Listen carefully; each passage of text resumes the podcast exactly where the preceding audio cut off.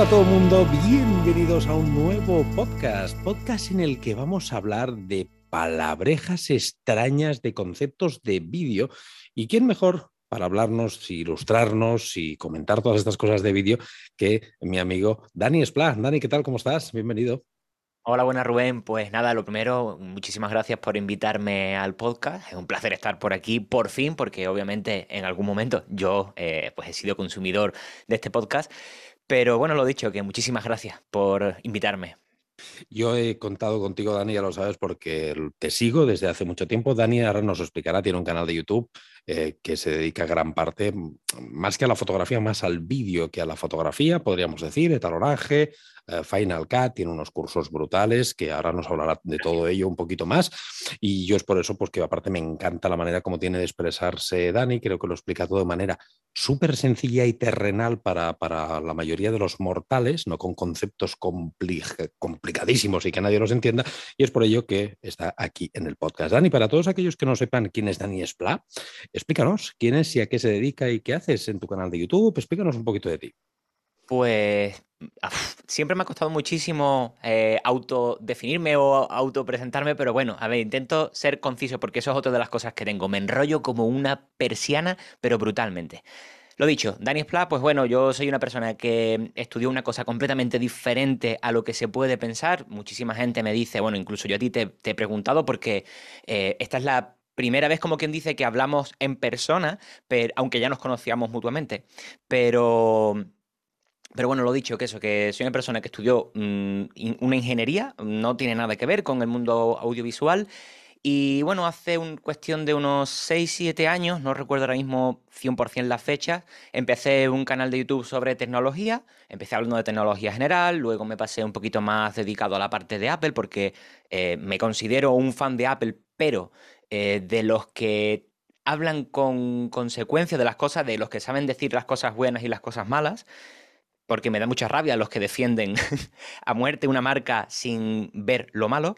Y bueno, poco a poco, en definitiva, pues eh, me fui intentando profesionalizar. Siempre me ha gustado mucho eso de intentar darlo todo.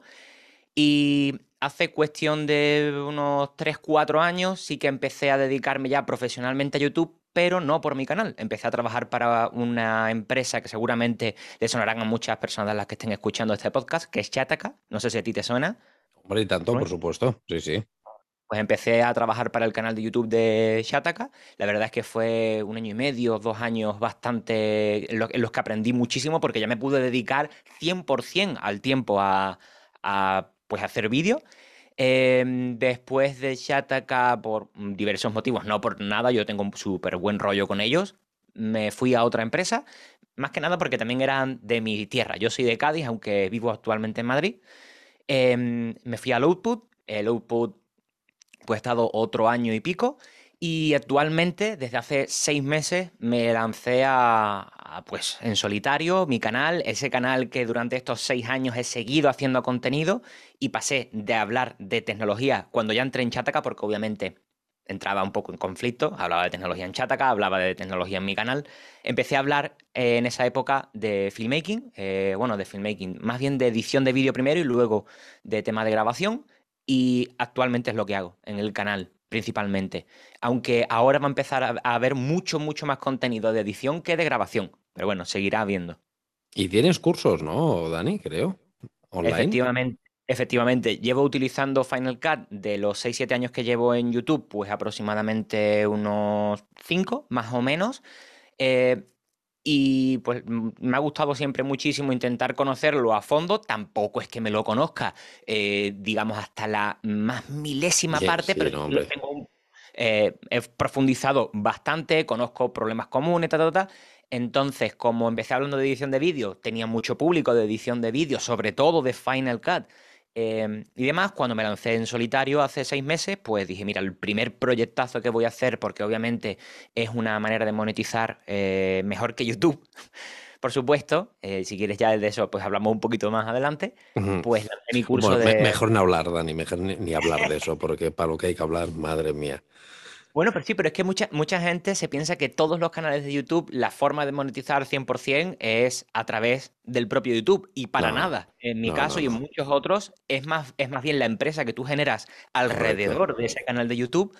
Más que, más que el hecho de, lo que ganas a través de YouTube, ni incluso patrocinados, ni muchísimo menos. La empresa que generas, el, el global. Entonces, pues eso, saqué un curso de, de Final Cut y le dediqué varios meses, ya venía con la idea desde hace tiempo, pero no tenía, mm, no tenía momento físico cuando estaba con el output y mi canal y mi vida personal a la vez de desarrollarlo. Sí que por medio hice un curso, no sé si lo sabes, de Luma Fusion para doméstica. Sí, correcto, sí, sí, lo había visto, sí.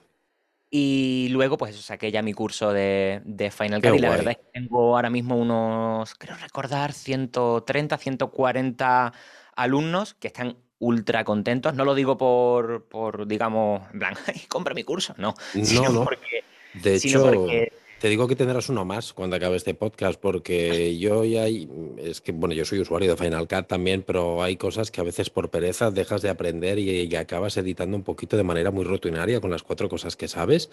Y hay cosas que no las, eh, que, seguramente es que estoy convencido que ni las sé y digo, ostras, tú, a lo mejor esto pues me va a ayudar mucho en mi flujo. O sea, yo voy a ser uno de los que va a comprar tu curso también de Final Cut, que lo sepas, y lo vamos a exprimir ahí a tope, a tope.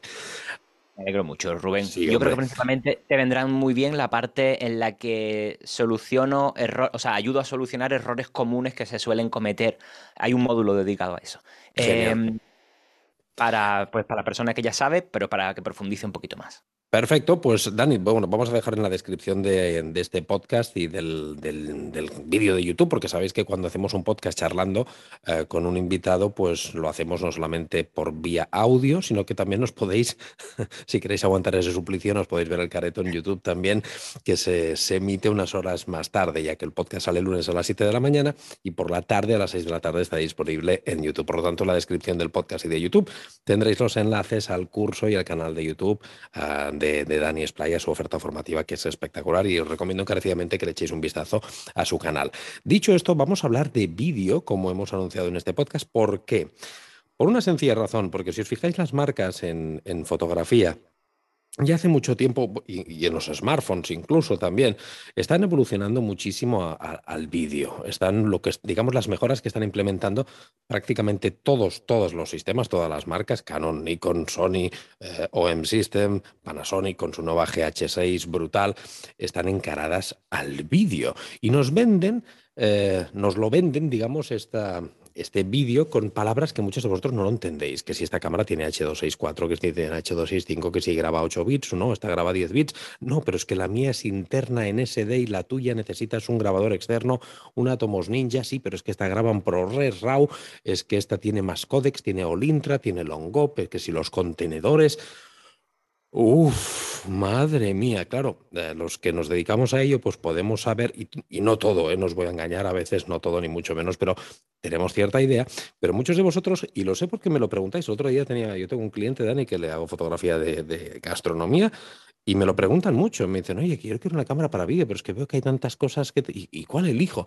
Y le pasa a mucha gente, ¿no? Esto ya no hablamos ya del tipo del sensor, sino de todas estas palabras. ¿No estás de acuerdo, no, Dani, que el tema del vídeo ha venido para para quedarse. Y... gusta llamarlo. Dime, perdona, no te he escuchado. Que digo, a mí me gusta llamarlo los apellidos. Eso es como cuando a la hora de vender un teléfono eh, le ponen un montón de siglas y de demás de, información y el público normal cuando lo ve dice, ah, pues ese tiene que ser bueno porque tiene un montón de cosas por aquí. Claro. Si te parece, Dani, para que la gente aprenda un poquito más en este podcast y sepan cuatro cosas, si te parece, te lanzaré rápidamente mm, palabras de estas extrañas.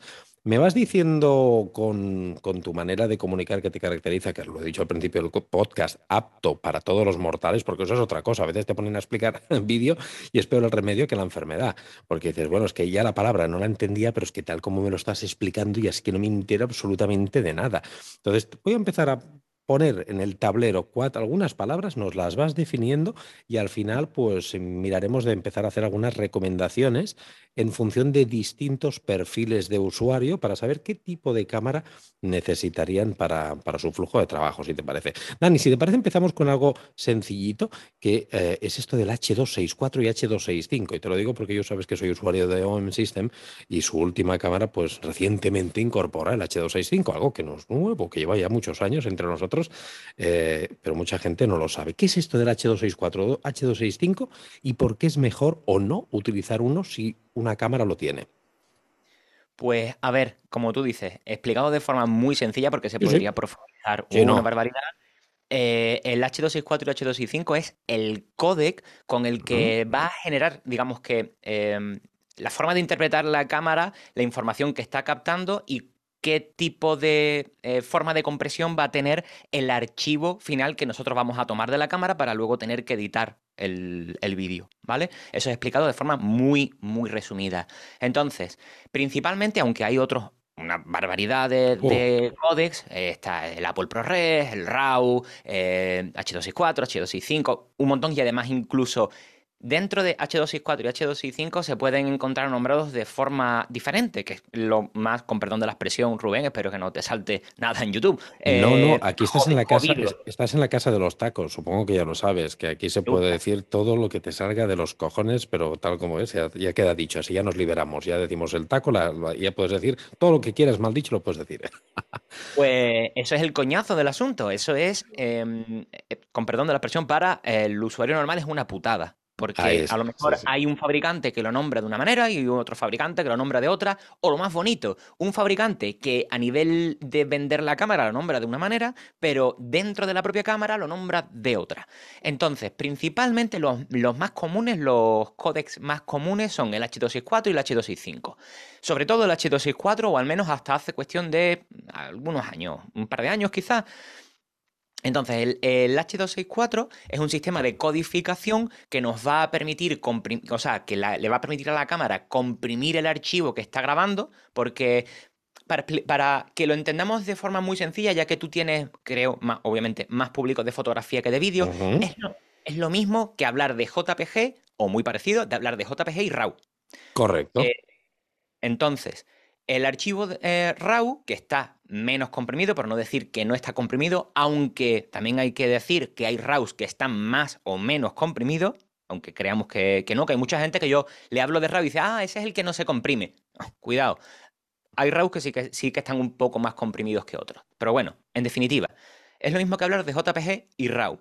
Entonces, cuanto menos comprimido esté el archivo, mayor cantidad de información vamos a tener y por lo tanto, o al menos de forma teórica, va a ser más fácil procesar ese archivo, ¿vale? Porque mayor cantidad de información, el ordenador lo puede leer de forma más sencilla, etcétera, etcétera, etcétera. Pues el H264 y el H265, de forma muy resumida, se podría decir que es más o menos lo mismo.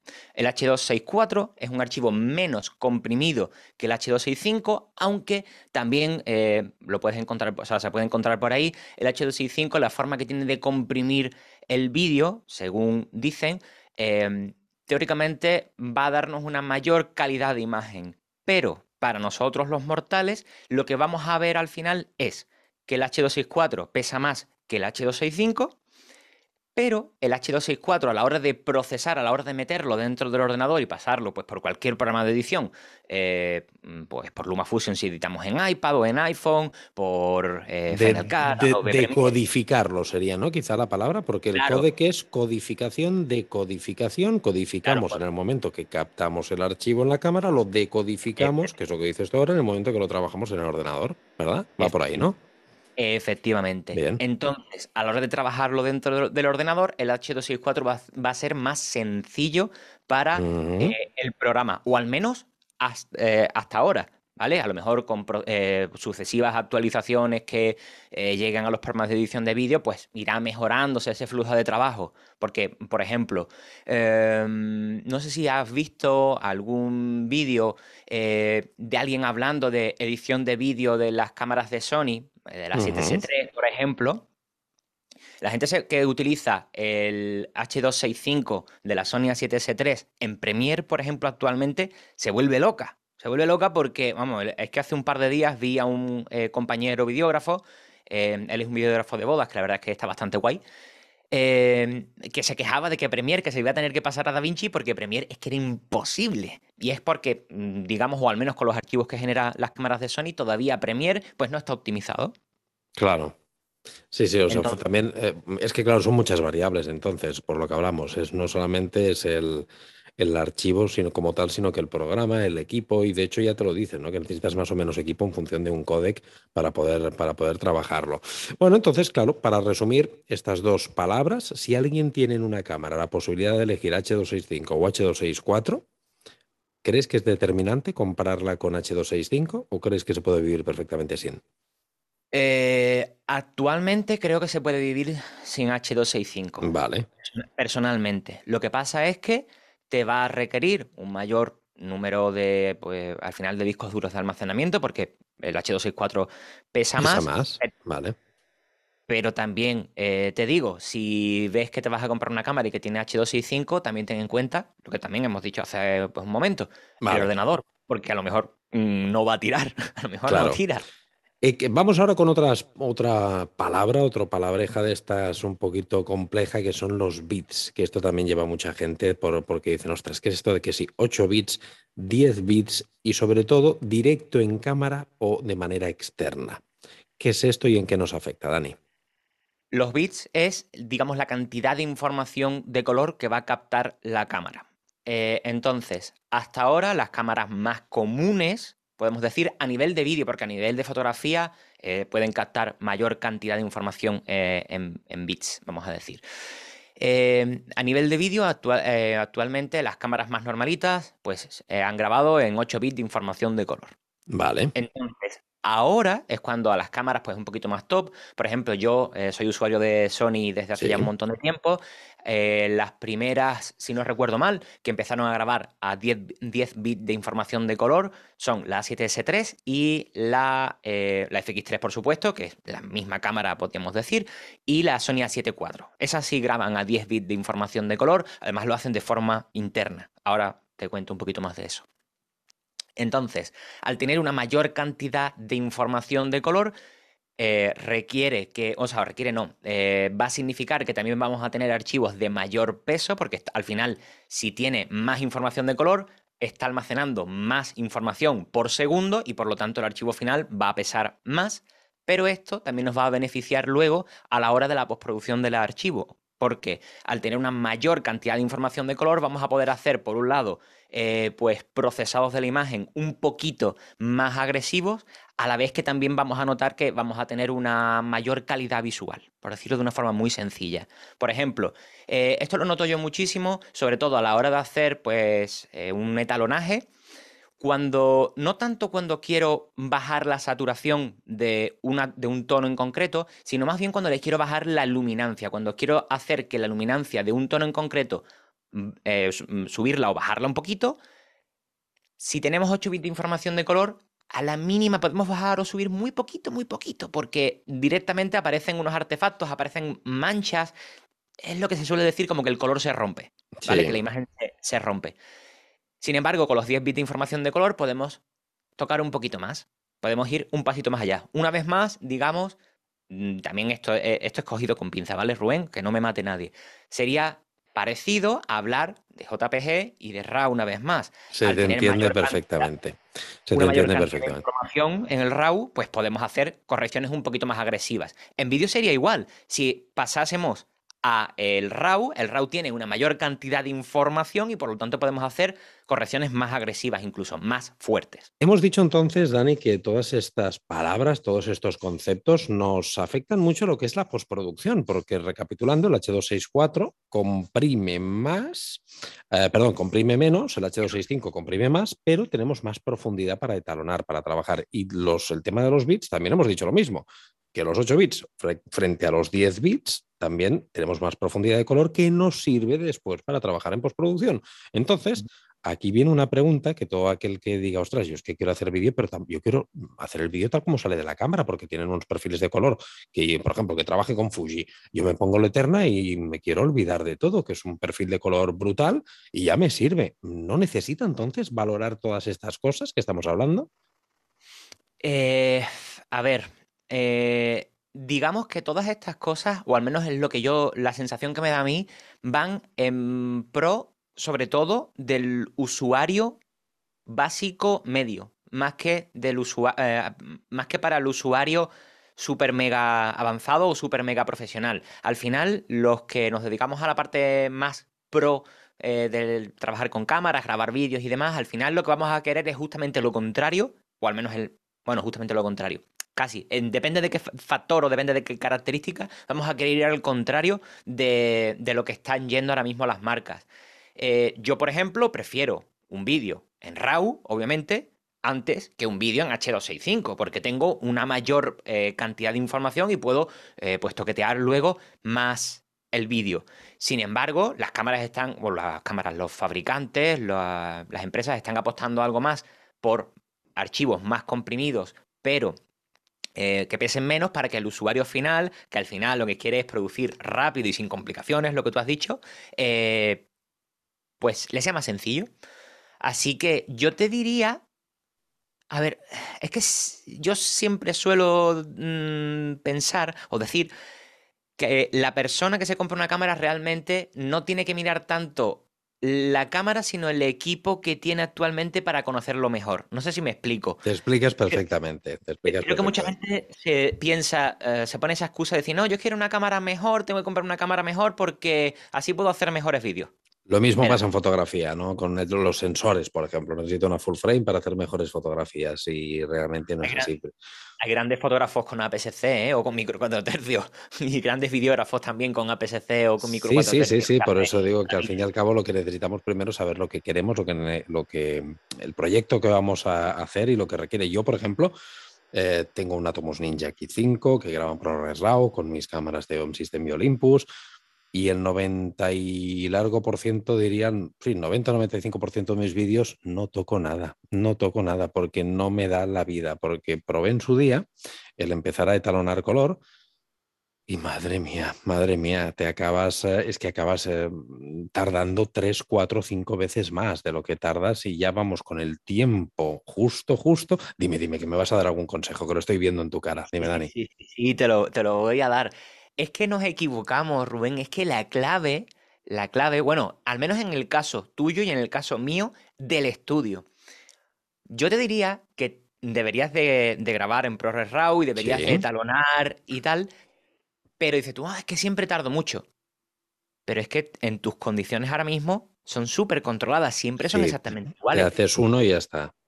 Claro, es que eso es, por ejemplo, lo que hago yo. Yo el primer, la primera vez que monté todo el set, o bueno, cada vez, es que yo tengo un, como digo, yo digo siempre una tarita. Tengo una tarita y es que de vez en cuando me hace así el, chip y digo, ya tengo que cambiar de estudio, ahora lo voy a poner la mesa para allá, tal. Bueno, pues cada vez que hago ese cambio de estudio, siempre tengo un set que es exactamente igual. Entonces, la gente me dice, es que ¿para qué grabas en ese logo? ¿O para qué grabas en HLG? Si después tarda más tiempo en procesar. Yo tengo un preset que yo hago así y ya tengo corregido el color y ya tengo corregido el audio. Claro.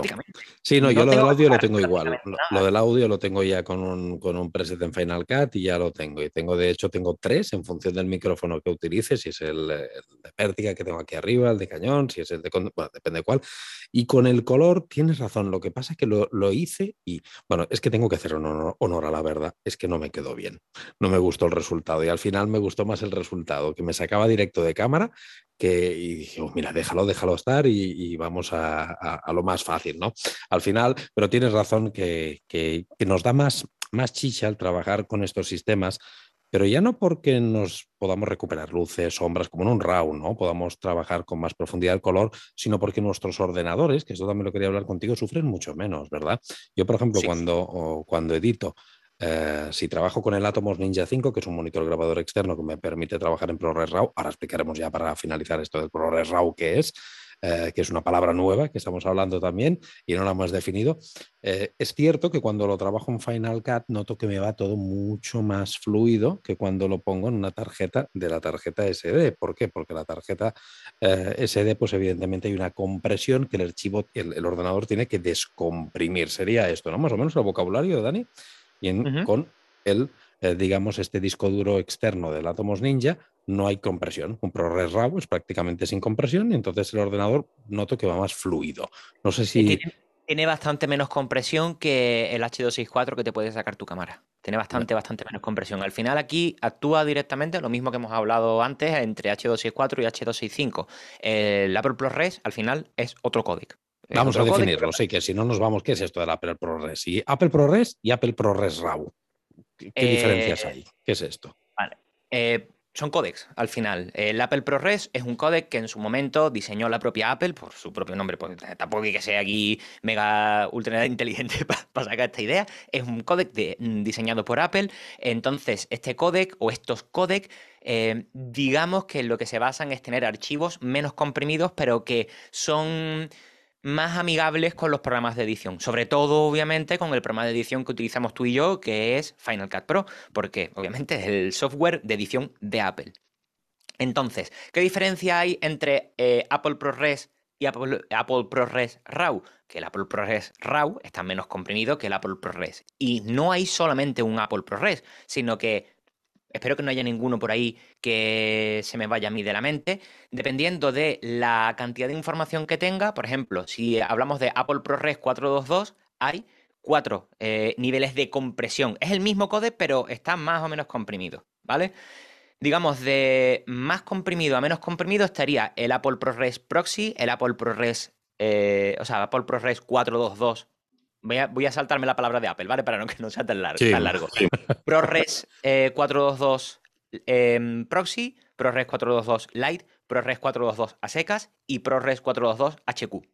el HQ es el que pesa más, el que está menos comprimido y el que por lo tanto tiene una mayor cantidad de, información. Y si no me equivoco, espero no equivocarme, el ProRes RAW sería el siguiente paso, que estaría menos comprimido aún.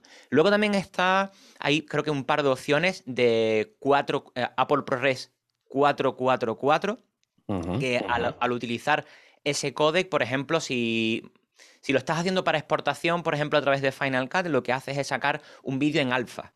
¿Sabes lo que es un vídeo en alfa? los oyentes seguramente no. Vale, un vídeo en alfa es, eh, digamos, como el que saca un PNG de fotografía. Es decir, sería una imagen en la que lo que se muestra en pantalla sí que se ve, pero si no has puesto nada alrededor, el fondo está transparente. Cuando tú importas ese archivo en alfa a otro, bueno, a otro vídeo, ya sea a través de Final Cut Pro o incluso a otros programas. Por ejemplo, el típico, la típica cartela con nuestro nombre o con nuestro Instagram. Si haces la cartela con la animación con el fondo en negro, sin ponerle nada más que la propia cartera, el propio texto, eh, y exportas en 444, lo que estás haciendo es sacar solamente el texto y el, fondo se vería transparente. Vale.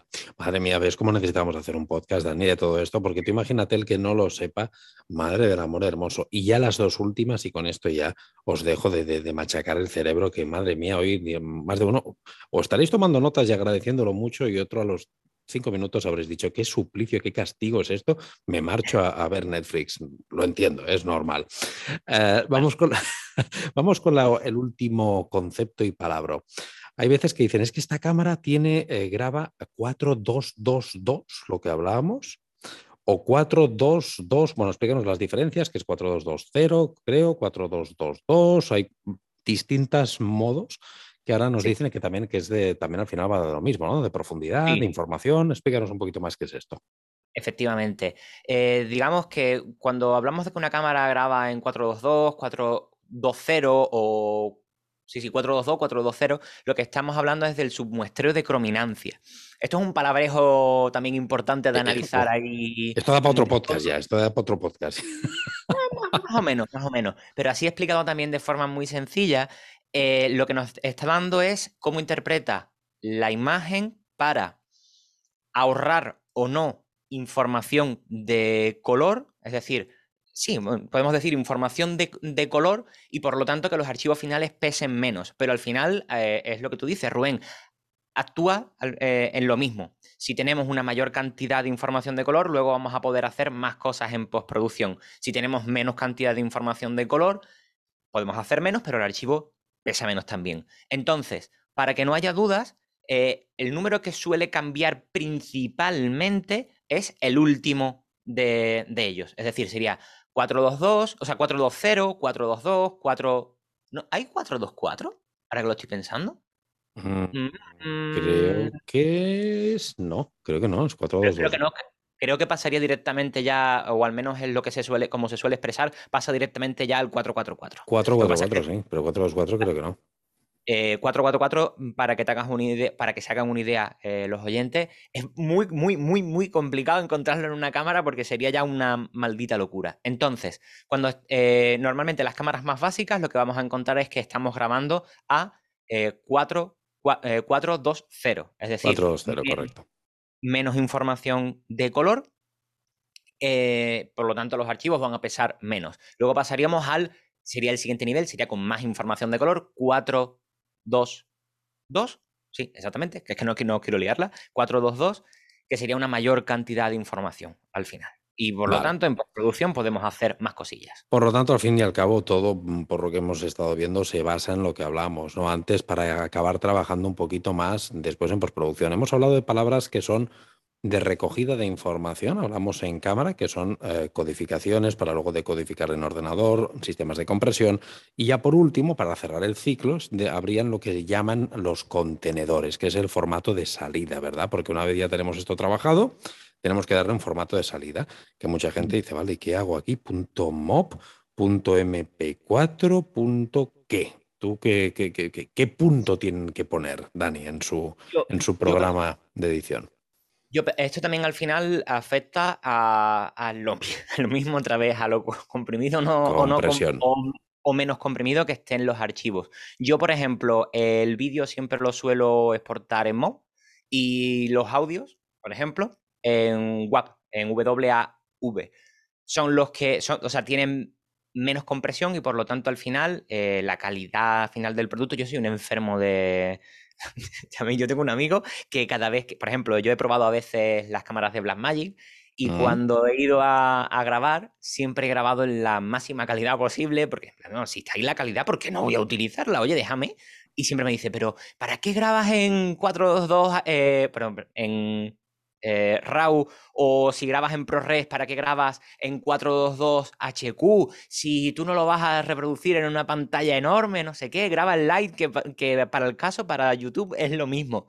Pues esto es lo mismo, yo siempre suelo intentar exportar a la máxima calidad posible. Por ejemplo, eh, linkeando directamente con el tema de YouTube, eh, normalmente siempre que tenga una buena conexión intento exportar en Apple ProRes para que a la hora de enfrentarse al sistema de compresión que tiene YouTube, porque claro, al final nuestro archivo, eh, como tú bien has dicho justamente antes de introducir esta última parte, va a pasar de, bueno, pues lo comprime la cámara, ahora lo trabaja el ordenador, pero luego lo volvemos a comprimir. Entonces, bueno, y cuando lo subimos a Internet, ya sea a Instagram, sea a Twitter, sea a YouTube, lo vuelve a pasar por un proceso de compresión. Por lo tanto, yo siempre suelo intentar tenerlo a un, o sea, intentar comprimirlo en el proceso de edición lo menos posible eh, para que luego YouTube no me lo rompa demasiado, por decirlo de alguna, manera. Yo siempre eso, eh, punto .mob y los audios punto. Aquí lo hacemos exactamente igual, yo también lo, hago igual. Oye, Dani, que me han encantado todas estas, creo que le hemos dado mucha cobertura a todas estas palabras extrañas para muchos, pero que están a la orden del día en las nuevas cámaras que todas las marcas están presentando y, la presentan con estas novedades, ¿no? Y se hacen eco de ellas y alardean de ellas y muchos diréis, wow, sí, contra más palabras tenga, más la cámara es mejor. Bueno, pero tenemos que saber un poquito para qué es cada cosa y con este podcast hemos mirado de cubrir esa, esa necesidad. Y para finalizar, Dani, vamos a dar algún consejo, si te parece. Eh, vamos a dar un par de usuarios. Por ejemplo, un usuario como el cliente este mío que te dije, que es un cliente que tiene una hamburguesería, y dice, oye, quiero empezar a generar contenido para hacerme un canal de YouTube y para, para TikTok o alguna cosita así. ¿Qué cosas mínimas eh, al, tipo de usuario que no tiene intención de talonar, no tiene intención de editar demasiado, ¿qué parámetros mínimos de vídeo le aconsejarías tú que mirar en una cámara? Ya no hablamos Pues de marca, de una Sony, una tal, da igual la marca, ¿eh? parámetros de vídeo. Vale, a nivel de parámetros de vídeo, eh, obviamente lo principal, te dirías, vale, ese cliente puede que no quiera eh, etalonar, me parece correcto, hay muchísimos, mira, por ejemplo, este, esta conversación la he tenido yo muchas veces con Edu López. Eh, Sí. El tema de, de etalonar o no etalonar, él me dice, Dani, ya es que con las cámaras que grabo vídeo mm, me sacan una muy buena imagen, yo no etalono o hago una corrección Sí, pequeñita. le pasa lo mismo que a mí, Edu, sí, sí. Entonces, a nivel de imagen, yo creo que principalmente vamos a hablar de resolución y de fotogramas por segundo. La resolución, obviamente, la conocemos todo el mundo, Full HD, 4K, tal.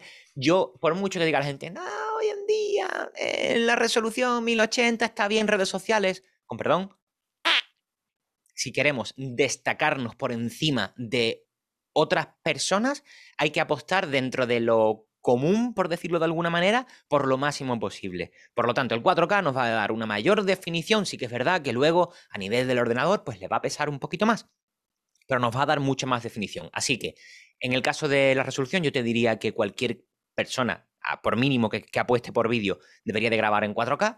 Y luego el tema de los fotogramas por segundo, explicado rápido y sencillo, los fotogramas por segundo, digamos que es la cantidad de imágenes que capta nuestra cámara por cada segundo de vídeo. El vídeo es mentira, el vídeo no existe. El, el vídeo está compuesto por fotos sucesivas. A una mayor cantidad de fotos que grabemos, pues vamos a notar ese efecto súper suave, súper smooth o ultra realista, que no es tanto ultra realista, em, que vemos, por ejemplo, en videojuegos o en Twitch, cosas de estas.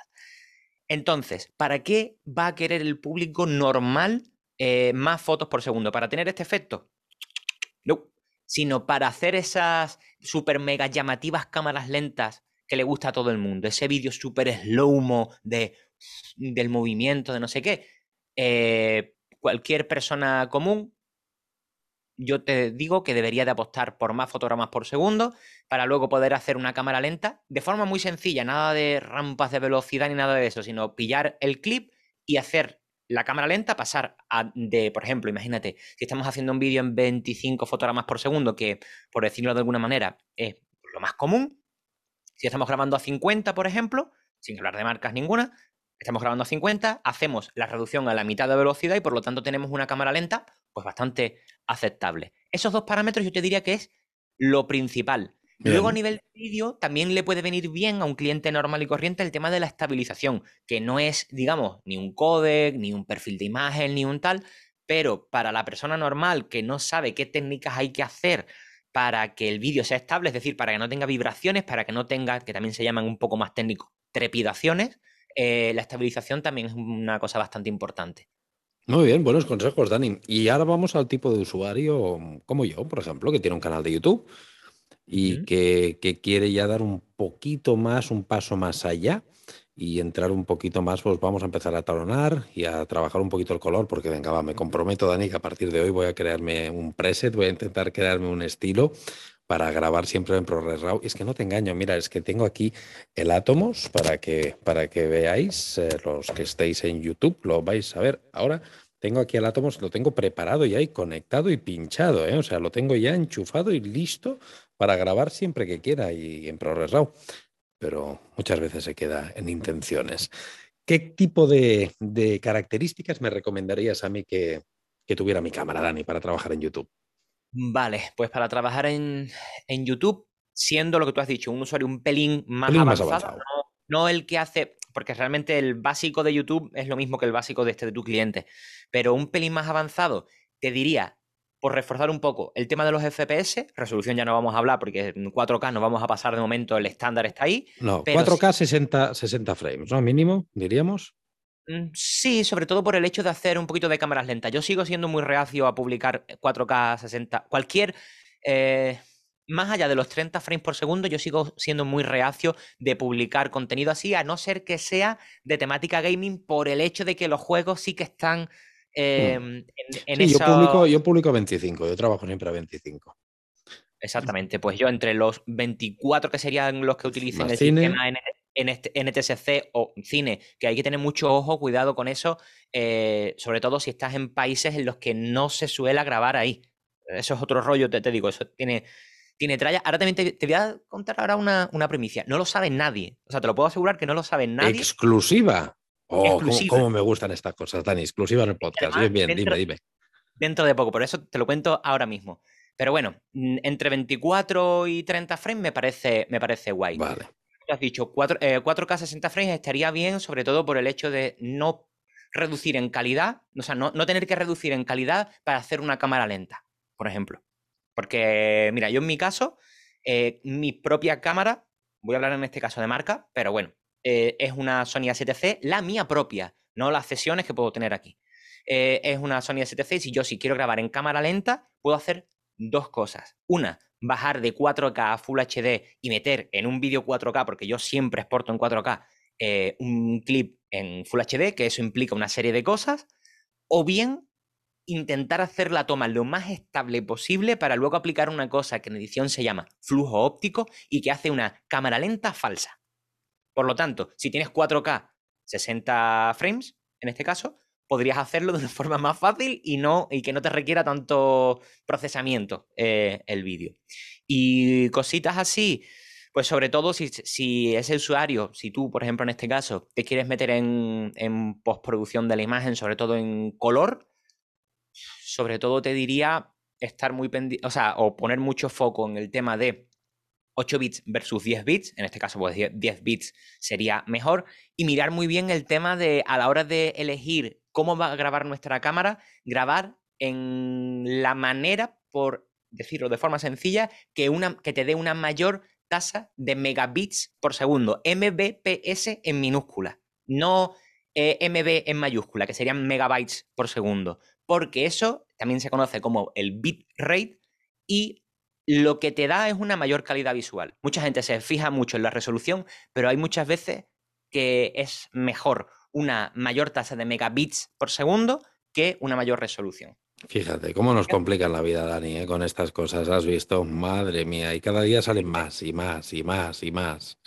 Yo, yo siempre digo una cosa que a mí me ha, servido de muchísimo y es, no pretendas eh, ser el mejor en algo del tirón, o en este caso aplicable a lo que estamos hablando, no pretendas nacer sabiéndolo todo de las cámaras o intentar ahora mismo saberlo todo de las cámaras. Yo aunque lleve seis años utilizando mm, mis cámaras y aunque lleve profesionalizado o dedicándome ya 100% a esto desde hace pues unos cuatro o cinco años, yo he ido aprendiendo todo esto poquito a poco. Es intentar aprender cada día un poquito más, un pasito más, un pasito más, un pasito más, y poco a poco vas a entender, ah, ostras, vale, por ejemplo, por, por decir otra, otra palabreja, balance de blanco. Bueno, tus usuarios eh, o tus seguidores que sepan de fotografía seguro que saben el tema del balance de blancos, pero bueno, es otro factor que también aplica al vídeo.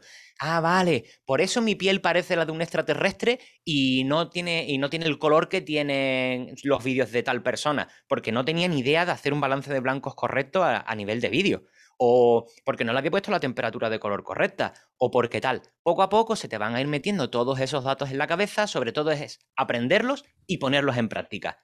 Y poco a poco, te digo que, se va pues, mejorando. Pues me parecen consejos brutales, Dani. Wow, wow, qué pedazo de podcast, Dani. Nos hemos cascado al final, ¿eh? Y mira que hemos dicho, vale, hemos media horita o así, como mucho. no sé ni cuánto llevamos. Cuéntame. tampoco, pero creo que un poquillo más. Creo que un poquillo más. pero... me suena que un poquillo más. Pero no, uy, y, lo, y madre mía, la de cosas que te preguntaría aún y la de cosas que faltan. Pero ¿sabes lo que vamos a hacer, si te parece? Me guardo tropecientas mil cosas que tengo para preguntarte y así tengo la, oportunidad de invitarte otro día. Tengo la excusa.